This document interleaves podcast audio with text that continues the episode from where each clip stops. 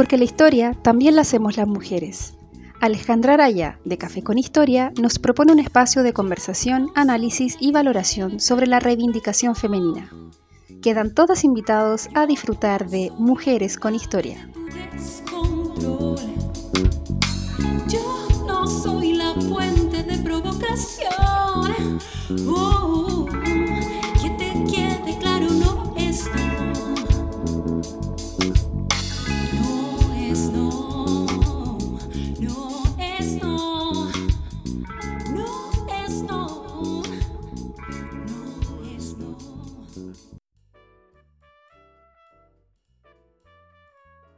Hola a todas, a todes. Eh, buenas tardes, buenos días, depende de la hora en que estén escuchando eh, esta, este nuevo capítulo de Mujeres con Historia. Estamos de regreso después de, un descanso de, de vacaciones de invierno y después de fiestas patrias, eh, que nos tomamos también ahí una pausa.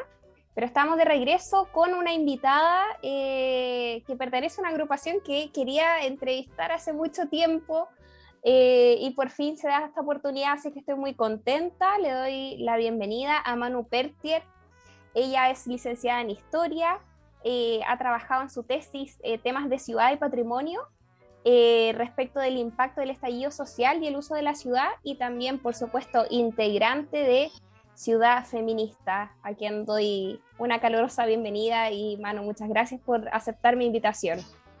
Gracias, gracias a ustedes también por la invitación. A ti. Bien, Manu, oye, cuéntame un poquito eh, acerca de, eh, eh, de esta plataforma, ¿cierto? Sabemos que Ciudad Feminista es una plataforma de acción académica y activista que busca instalar la discusión de ciudad y mujeres desde la geografía feminista, la arquitectura, ¿cierto? Y el urbanismo con enfoque de género. Hacen distintas actividades, eh, pero me gustaría eh, saber un poco, antes de entrar ya preguntarte más tu rol, ¿cierto? Dentro de la, de la plataforma, ¿cómo surge este proyecto, ¿cierto? ¿Cómo surge? ¿Cuándo surge? ¿Desde cuándo que están haciendo estas actividades, ¿no? Y están tratando de posicionar esta discusión. ¿Y quiénes también conforman el equipo de Ciudad Feminista? Ya, mira, Ciudad Feminista existe desde el 2018 porque la fundaron dos profesoras de Geografía, eh, Patricia Retamal y Janina Zagal, y desde el 2019 eh, nos reunimos como en un equipo un poco más grande donde nos juntamos, bueno, otras personas que también veníamos del mundo de la historia, eh, algunas compañeras la del mundo de la geografía, del diseño, de la arquitectura sobre todo, eh, que teníamos alguna inquietud en torno a la forma en la que se construyen las ciudades de hartos temas. Uno de esos era el, uso del espacio público, como lo más cotidiano de parte de las mujeres y las disidencias, temas como el acceso a la vivienda, organización del transporte, eh, la relación de la ciudad con la depredación ambiental y otros temas como los elementos más simbólicos que conforman las ciudades y que influyen también en nuestra vida cotidiana. Eh, entonces, a partir de ahí hemos ido desarrollando trabajo, bueno, como lo dijiste tú, relacionado con los activismos, también con un mundo más académico. Por ejemplo, somos parte de la red de mujeres eh, por la ciudad. Eh, la- eh, algunas compañeras también estuvieron trabajando en, el- en un programa que se llama, en, un- en un, sí, un programa que se llamaba Tomarnos la calle, donde se hacía una escuela de deporte urbano para mujeres y niñas de Pedro Aguirre Reserva, que es una experiencia que terminamos a fines del 2019 y esperamos poder replicar pronto. Eh, con la pandemia obviamente se vio medio pausado el proyecto, entonces ahora que ya están un poco mejor las condiciones sanitarias, esperamos como poder volver a tomarlo y ojalá en algunas comunas fuera de la capital. Eh, y también, por ejemplo, en cursos de formación general en la Universidad de Chile, en un curso que se llamaba Ciudad Feminista, que se impartía en la Facultad de Arquitectura y Urbanismo, pero como era un curso de formación general, había gente de muchas facultades, entonces eso también generaba eh, reflexiones mucho más ricas que las que nosotros podíamos hacer desde las mismas disciplinas a las que siempre hemos ido conversando. Son como generalmente la arquitectura, la geografía y, bueno, en buena parte también la historia. Oye, qué interesante que, también se haya generado un poco, esta iniciativa se haya generado un poco a partir de, también una, una cátedra, ¿cierto? Como interdisciplinaria por lo demás, como me acabas de contar. Eh, Manu, tú me habías contado que eh, te dedicabas eh, a trabajar en el área de generación de contenidos para Ciudad Feminista. Cuéntame un poco de, sobre ese desempeño. Eh, ¿Qué tipo de, contenidos trabajas tú eh, para Ciudad Feminista? ¿Cómo los difunden, cierto? ¿Cómo ha sido también esa recepción? Ya, nosotros trabajamos principalmente eh, la difusión desde redes sociales y desde nuestra página web, que es ciudadfeminista.cl. Pueden aprovechar de revisar si quieren. Eh, y los contenidos en general son, bueno, relacionados como a aspectos contingentes, pero basándonos siempre en la idea de que, un- de que, la- de- que la ciudad no es neutra ya que la ciudad es un organismo que ha reproducido valores patriarcales y capitalistas y que eso también tiene una historicidad. Eh, no es algo que se genere de manera espontánea, ¿cierto? Entonces, claro, nosotros pa- partimos desde la lectura de que esta ciudad se construye en este momento según las necesidades del capitalismo. Estamos depredando comunidades de sectores pericéntricos de la ciudad para construir torres. Eh, hay un sistema de transporte que no satisface las necesidades, por ejemplo, de las personas que cumplen labores de cuidado, etcétera. Y eh, temas principalmente como esos son los que vamos adaptando a, a elementos más coyunturales. También, por ejemplo, estuvimos trabajando el año pasado en una convocatoria abierta de ensayos sobre temas relacionados a la ciudad, eh, que ahora estamos empezando a publicar en nuestra página y ahí hay gente que ha hablado de todo, como desde medio ambiente hasta crítica cinematográfica. Es muy amplio el espectro en el que trabajamos y... mm, y de medio preocupando de tener redes sociales y una página más o menos activa dentro de las posibilidades también. Somos un equipo voluntario no siempre nos alcanza el tiempo y las manos para hacer todo lo que nos gustaría, pero sí tratando de acercar un poco esos conocimientos que muchas veces se quedan encerrados en papers, cosas así, y poder traducirlo a, a al- a algún lenguaje quizás más cotidiano para que sea más fácil de digerir y que sea más, más entretenido. Claro, por supuesto, siempre como que se buscan un poquito esas estrategias para, para llegar más fácilmente, ¿cierto?, a un público súper diverso, eh, que esa es la idea también, ¿no? Eh, imagino de ciudad feminista, ¿cierto? No, no existe solamente un tipo de mujer, hay, hay, hay muchos tipos de mujer que, Claro. que están circulando en la ciudad, ¿cierto? Todos los días. Oye, Manu, ¿cómo, cómo has vinculado tu eh, área de investigación, ¿cierto? Eh, respecto de ciudad y patrimonio con los objetivos de, ciudad feminista.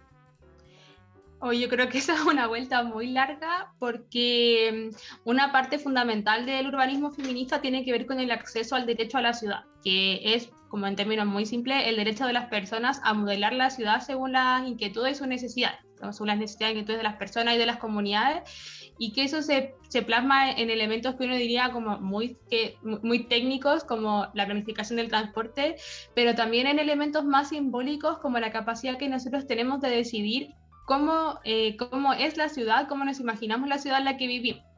Y ahí el estallido social, la revuelta popular de octubre del 2019, eh, hace muy visible que nosotros tenemos una capacidad de, de, acción muy escasa en torno al cómo podemos o al, al, qué es lo que queremos que sea visible en la ciudad. Eh, un ejemplo muy como muy eh, claro de eso es que solamente el 17% de las calles en Chile tienen nombre de mujer eh, y la mayoría de esas calles, de ese 17%, son la mamá de alguien, eh, de algún hombre importante y religiosos, mujeres religiosas. Entonces, desde el estallido social, eh, no, no, necesariamente o no exclusivamente desde el feminismo, pero se, se, manifiesta una disputa abierta por el uso de los espacios públicos. Eh, el caso más emblemático sigue siendo hasta el día de hoy el del general, la estatua del general Baquedano, porque, claro, la, la sacaron, la, la, retiró el ejército, la, la cubrieron con esta pared. Eh, se suponía que era indestructible, pero igual tiene algunos, algunos parches por ahí. Sí, iba a decir, ya, no con esa pared horrible. Claro, sí, es bien fea además la pared. Pero también, por ejemplo, en La Serena eh, se derribó una pequeña, un, busto de, de, Francisco de Aguirre, si no me equivoco, era para instalar a una mujer de Aguita. Entonces eso también demuestra que, que la inquietud no solamente es por sacar los símbolos de hombres colonialistas que eh, probablemente hicieron más daño a nuestros territorios de, los que, de los aportes que realizaron también, eh, sino también de instalar a las mujeres, de instalar, eh, si bien recuerdo, esta mujer Aguita estaba amamantando, entonces eh, instalar cuestiones tan naturales como el acto de amamantar y que hasta el día de hoy en el espacio público son un tabú, o sea, no hay, o existen muy pocos lugares protegidos para que las mujeres puedan amamantar, y eso también es parte de, de un sistema que no, que no que no fomenta en los cuidados, como la colectivización de los cuidados. O sea, todo lo que es el cuidado por otras personas sigue en el mundo privado. ¿cachai? Eh, y bueno, eso también nos lleva a pensar, o me llevó a mí también, probablemente más que a otras personas, a pensar en cuáles son los mecanismos que nosotros tenemos para influir en ese tipo de, decisiones. Eh, por ejemplo, que los mecanismos que tiene el, el bueno, ahora Ministerio de, de, uh, de de la cultura, las artes y el patrimonio, eh, son súper limitados, ¿cachai? Eh, y parte de una política pública que fomente el urbanismo feminismo tiene que ver no solamente con que haya mujeres y disidencia en la toma de, de, decisiones en torno a la planificación urbana, sino también en que haya participación comunitaria, siempre. ¿Por qué? Porque construir comunidad es algo que eh, no solamente nos sirve para acabar con el neoliberalismo, sino también para fomentar otros temas que uno podría pensar que no están tan ligados, pero como la seguridad en nuestro espacio de habitar cotidiano. O sea, hay, hay, algunos nexos que son medios confusos, pero que nosotros trabajamos siempre como de la, la, intuición de que, de que tenemos que poder revelar más, hacerlos notar más y, y trabajar también para fortalecer ese tipo de, de nexos como pensar que lo que uno piensa desde el patrimonio o desde el, el, ámbito de la seguridad, desde el acceso a la vivienda, no son cosas que están tan separadas, sino que son parte de un entramado que se traduce en la ciudad neoliberal que tenemos actualmente, o a la que habitamos actualmente. Exacto, y que se sigue reproduciendo en el fondo. Eso es lo que hay que ir de a poquito como refundando, ¿no? Claro. Eh, oye, Manu, y acabas de mencionar, ¿cierto? Por ejemplo, eh, algunos elementos como que tienen que ver con el, el, patrimonio, ¿cierto? Y la ciudad que son como más bien materiales o, o, o quizás también simbólicos, por ejemplo, esto de, de eh, derribar estos bustos, ¿cierto? Eh, las estadísticas que acabas de mencionar de los nombres de las calles, ¿sí? Que son, por supuesto, tremendamente relevantes para ir avanzando, eh, ¿cierto? En esta ciudad feminista, ¿no?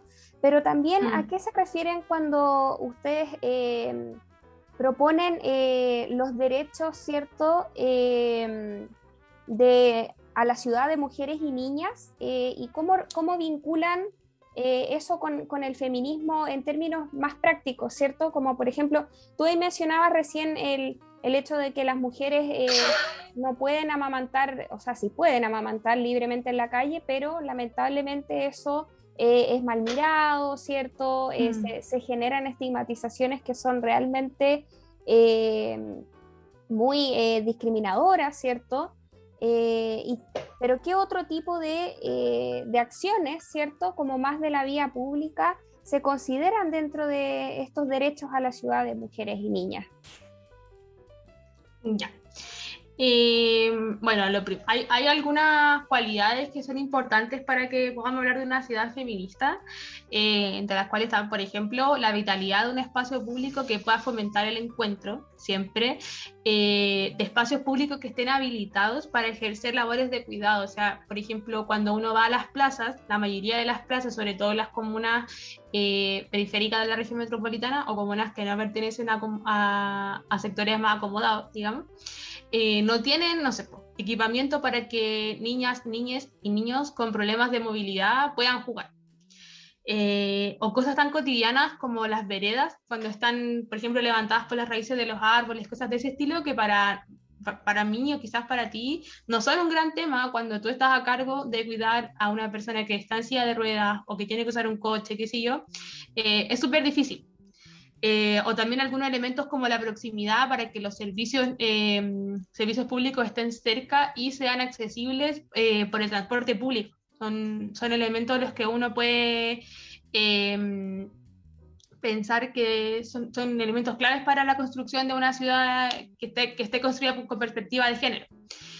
Eh, y de la misma forma es importante estar siempre realizando, eh, antes de ejecutar políticas públicas y políticas eh, destinadas a la mejora de los espacios públicos, tener la, como la certeza de qué es lo que necesitan las comunidades, porque lo que uno puede pensar a veces que es que se puede, no sé, en mi barrio se puede aplicar una política súper bien, no siempre va a ser igual de bien recibida o igual de necesaria o necesita ser igual en otro barrio o en otra comunidad. Entonces es importante que siempre hayan, además de mujeres y disidencia en la toma de decisiones, herramientas de diagnóstico que consideren también las opiniones de mujeres y disidencia. O sea, nosotros hemos trabajado, por ejemplo, en elementos como mapeos colectivos para poder identificar cuáles son los lugares donde las mujeres se, se tienden a sentir más inseguras.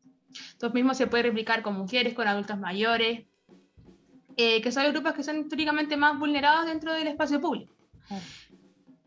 Y, mm, y, a partir de eso también ejecutar las cuestiones que nosotros creemos que son necesarias. O sea, basta siempre con, eh, con, poner perdón, más luminarias en el cruce de una pasarela, en una autopista. A lo mejor no es eso lo que la gente necesita, a lo mejor lo que la gente espera es que hayan, por ejemplo, más locales comerciales, porque donde hay locales comerciales generalmente hay tráfico de personas.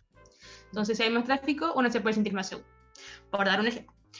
Em, no sé, creo que elementos como esos son, son puntos claves para, para pensar en así feminista y también otros elementos que, que no se enmarquen ex exclusivamente en lo que son mujeres y disidencias, pero cosas como el acceso a la vivienda, a una vivienda digna y la construcción del tejido social siempre. ¿Por qué? Porque cuando tú, por ejemplo, vives en una de estas mega torres que que ahora son cada vez más masivas, sobre todo las comunas que rodean el centro de Santiago, eh, y no hay comunidad en caso de que tú seas eh, víctima de violencia intrafamiliar, de violencia de género, no tienes a quién recurrir.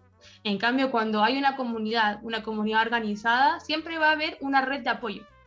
Entonces, elementos, o sea, desde ahí nosotros también pensamos temas como la seguridad, que no tiene que ver solamente con que nos puedan asaltar o no, sino con otras cuestiones, eh, o sea, con, con, con, una falta de seguridad que no solamente en el espacio público, sino también en el espacio privado, y a la que nosotros necesitamos acceder de otra forma. O sea, para nosotros la, la, la seguridad no tiene que ver siempre con que haya más carabineros, más más carabineros, si son los mismos carabineros los que, los que ejercen violencia sexual contra nosotras, eh, o los mismos que cuando nosotras vamos a denunciar una comisaría nos dicen, bueno, pero ¿qué hizo usted para que el marido le pega? por eso es importante siempre pensar desde las comunidades y cuáles son nuestros diagnósticos, cuáles son nuestras necesidades y cuáles son nuestras propuestas para mejorar nuestros entornos y para construir una ciudad o un barrio en el cual nosotros podamos desenvolvernos mejor. Sí, Sí, súper interesante eso también que planteas de eh, como estimular ese eh, desarrollo comunitario, porque también eso ayuda como a ir generando seguridad a partir de las confianzas, como en los vecinos, ¿cierto? En las personas que forman parte de nuestro barrio y no solamente como que buscar una cura cuando ya el daño está hecho, sino que ir generando confianza precisamente para evitar, ¿cierto? Y prevenir eh, que las mujeres seamos violentadas, ¿cierto? En distintos barrios de la ciudad. Oye, respecto un poquito a, ese trabajo comunitario, estuve revisando en, en, la página de Ciudad Feminista, han hecho eh, distintas eh, actividades, hay múltiples iniciativas que han desarrollado con, como los trabajos en red. Cuéntame un poquito sobre el desarrollo de los proyectos, por ejemplo, de Ciudad Constituyente, Escuela, Mujer y Ciudad, y demás actividades en terreno que, que han realizado con mujeres y niñas. Ya. Eh, bueno, Ciudad Constituyente es un espacio bien transversal donde participan muchas organizaciones del mundo del urbanismo, como la Fundación Vértice, eh, la, red de mujeres, eh, la Red de Mujeres por el Derecho a la Ciudad, la confundo siempre con la Red contra la Violencia ah, la Red contra la Violencia hacia las Mujeres. Eh, ciudad, no, sí, Ciudad Común, otra organización que participa, eh, y lo que busca Ciudad Constituyente principalmente es poner en la Constitución cuáles son los temas que rodean el derecho a la ciudad que nosotros entendemos igual que hablar de derecho a la ciudad a secas es complicado de pensar, pero el derecho a la ciudad también está mediado por otra, por otra garantía de acceso a derechos sociales, como por ejemplo el derecho a un medio ambiente libre de contaminación, ya que con los modelos urbanos que tenemos ahora es cada vez más complicado pensarlo porque las ciudades tienden a depredar el medio ambiente y no generan como mayores contribuciones hacia su protección. Eh, ¿Cuál era la otra que me habían mencionado? Eh, Escuela Mujer y Ciudad, Ciudad Constituyente Ya, y sí, las otras la. Escuela Mujeres y Ciudad se realizó el año pasado también, en el marco de la, de la propuesta de la nueva constitución. Y la idea era también ahí formar lideresas que fueran capaces de, bueno, no solamente comprender que el derecho a la ciudad, sino de darle una bajada más concreta y más práctica eh, a propósito de los, de los desafíos que estamos atravesando ahora como país. Em, y el otro que mencionaste tenía que ver con las actividades territoriales de Tomarnos la Calle, que es el programa que mencioné hace poco de manera más o menos escueta, pero que se trató de una escuela de deportes urbanos para niñas principalmente. Y a mi parecer ese ha sido uno de los mejores proyectos que, en los que hemos trabajado como ciudad feminista. Lo encontré genial. Eh, sí, o sea, yo personalmente por razones laborales no pude participar mucho de manera presencial, pero claro, igual lo seguí de cerca porque, bueno, porque era genial. pero el objetivo que tenía ese programa, era, ese, ese proyecto, era eh, incentivar el uso del espacio público en niñas, principalmente. Y cómo se hacía esto eh, era a través de una escuela de deportes urbanos. ¿Ya? ¿Por qué? Porque se hace pa- parte del diagnóstico de que el espacio urbano y sobre todo los lugares como parques, skatepark, que en este caso el- la escuela la realizábamos en un skatepark en la comuna Pedro Aguirre Cerda, son espacios que suelen estar ocupados por hombres jóvenes y que por tanto para muchas mujeres se hace intimidante porque una no siempre quiere estar sola o con una amiga en un espacio rodeado de hombres que no conoce porque no sabe qué puede pasar. Entonces lo que se hizo fue fomentar el, el- el uso de estos espacios a través de una serie de deportes urbanos. Estaba una escuela de parkour, una de ciclismo, una de skate, si no me equivoco, creo que había un par más que no recuerdo en este momento. Y la gracia que tenía era que, bueno, primero las niñas tenían algo que hacer los sábados de la mañana, que siempre es agradable. Y por otro lado, se iban conociendo, iban descubriendo que muchas veces eran de los mismos barrios, eh, que habían muchas formas de ocupar el espacio público. El espacio público les pertenecía, que ellas también tenían derecho a estar en, en el parque, en el skate park, en la calle, en la vereda, que es algo que uno podría decir, bueno, pero ¿por qué alguien no podría estar en la calle? Pero para nosotras, niñas, o que, que fuimos niñas, sabemos que no es algo que demos por hecho. O sea, yo creo que a la mayoría de las, de las mujeres que yo conozco, eh, y me incluyo también, nos ha costado mucho más que a nuestros amigos hombres o que a nuestros familiares hombres que nos den permiso para salir solas, para llegar tarde, cosas así, porque la verdad es que hay una concepción que es cierta, eh, de que el espacio público es más peligroso para nosotros. Y bueno, esa escuela finalizó con un cabildo de niñas en Pedro Aguirre Cerda de, de mujeres y niñas, porque también habían algunas mamás y cuidadoras presentes en el cabildo, porque terminamos justo en diciembre del 2019, entonces a propósito de, mm, del estallido social, eh, compartimos muchas de las vivencias que le tocó pasar a las niñas ahí, fue, fue en Pedro Aguirre Cerda, donde también hubo eh, mucha violencia policial. Una de las, la comisaría 51 de Pedro Cerda fue una de las que tuvo más denuncias por violencia político-sexual durante las primeras semanas de estallido social. Entonces, eh, la- las niñas tuvieron la oportunidad también de conocer cuáles fueron sus vivencias, cómo vivieron todo este proceso dentro de, de sus colegios, dentro de sus barrios, y al mismo tiempo de conversar cuáles eran los elementos que ellas les gustaría cambiar en, en el futuro. Bueno, el futuro que ahora ya es el presente, pero que en ese tiempo era el futuro. Y de las cosas que ellas pensaban que, que, que podían hacer, como que, que, no sé, por ejemplo, hab- habían muchas que hablaban de cambiar al presidente, eh, cuestiones así. Excelente, excelente. Tremenda iniciativa. Creo que Sí, Eh, esperamos es de poder volver a repetirla pronto. Sí, y, y- lo otro es que también es súper interesante porque es un trabajo con niñas donde se sienten como apoyadas, ¿cierto? Eh, por, por mujeres también, como que, que las ayudan como un poco a, a perder ese miedo, ese temor, ¿cierto? Eh, de ocupar lugares que ellas también pueden ocupar, ¿no? Y que no solamente los pueden ocupar los hombres y no porque estén ellos necesariamente ellas están limitadas de, de estar ahí, ¿no? Entonces es como un trabajo también de sororidad súper eh, relevante eh, y, y- y súper Sí, concreto con- también.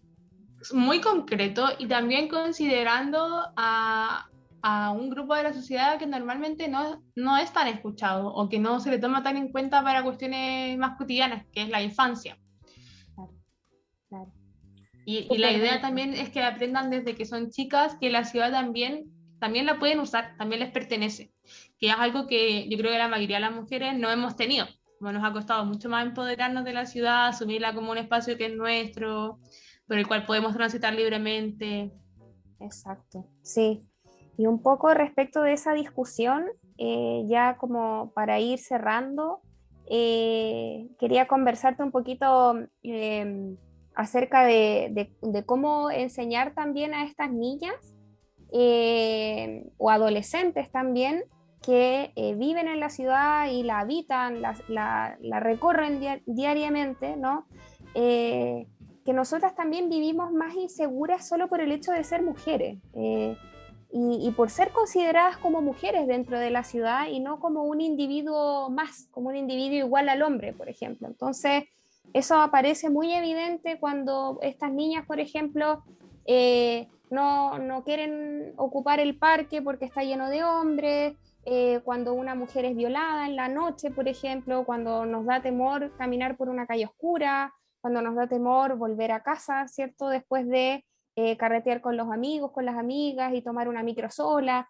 Eso tiene que ver con el género y eso es importante, ¿cierto? Que, que lo vayamos entendiendo, eh, porque a veces cuesta entender esa distinción, a veces nos hablan de derechos, de la constitución, ¿cierto? Y ahora que está como tan en boga con, con la convención eh, constitucional, ¿cierto? Que somos individuos de derecho, eh, pero si nosotros revisamos a veces las constituciones, eh, las mujeres estamos más bien consideradas como mujeres y, a través de roles de mujeres dentro de, de, roles de mujer dentro de la sociedad, más que como un individuo más, ¿no?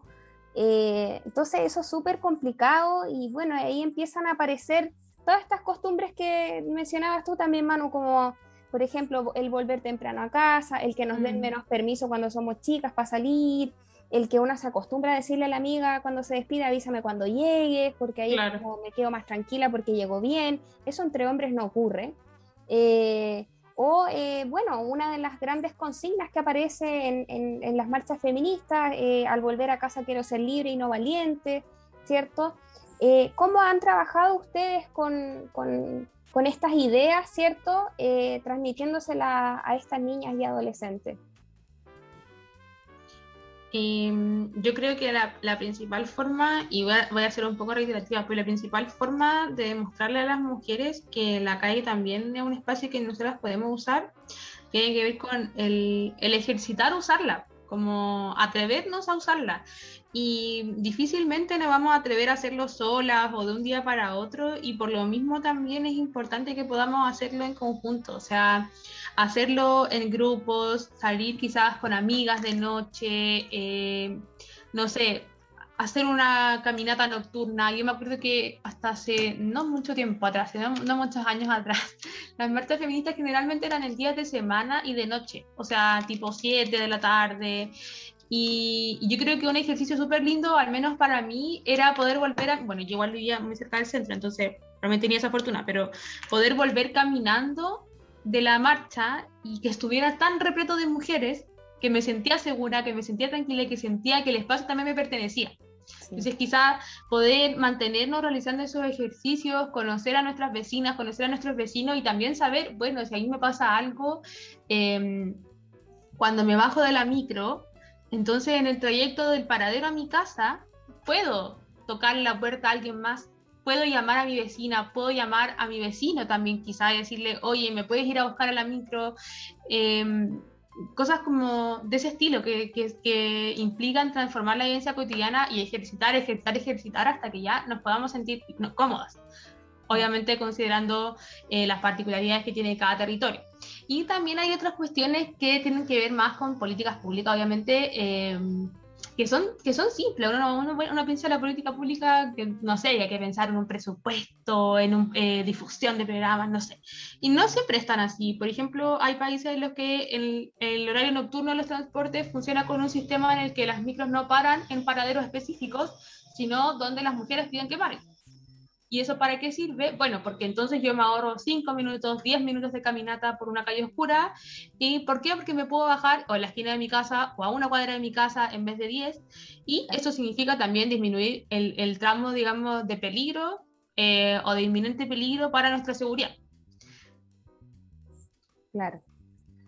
Excelente. Bien, Manu. Eh, si nos quieres entregar una última reflexión, esto es un llamado también, ¿cierto? Como decías tú, a, a que todas mujeres, adultas, adolescentes, niñas también nos atrevamos, ¿cierto?, a, a usar los espacios de la ciudad eh, y a empoderarse eso, a, a aprender desde chicas, las niñas sobre todo, que, que nosotras podemos eh, y podemos tanto como, como pueden los hombres, ¿no?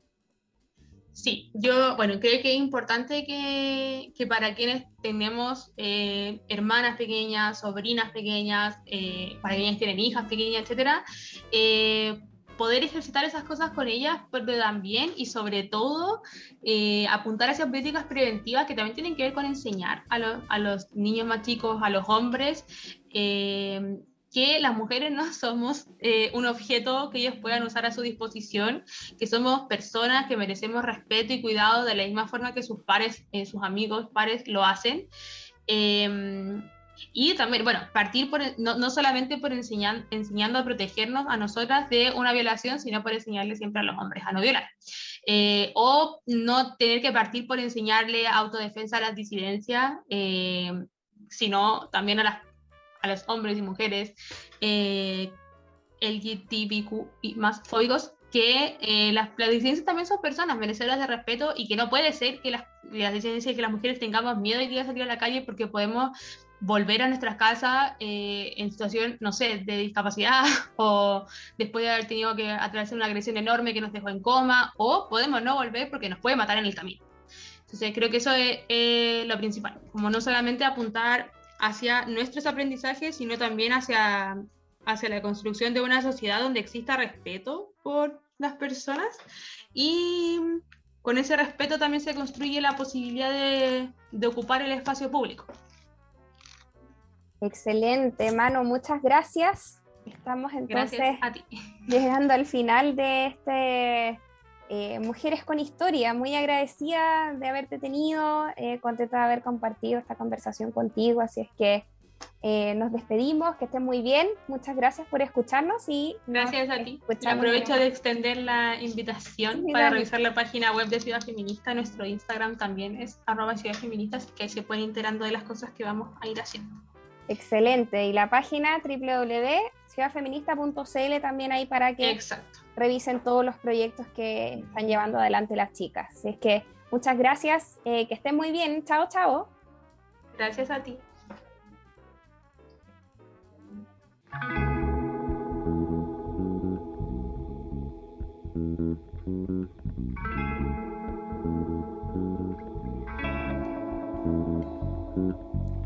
No es no. No es no. Por hoy la conversación se ha terminado, pero seguiremos alzando la voz por las que ya no están, junto a Alejandra en una próxima dosis de Mujeres con Historia.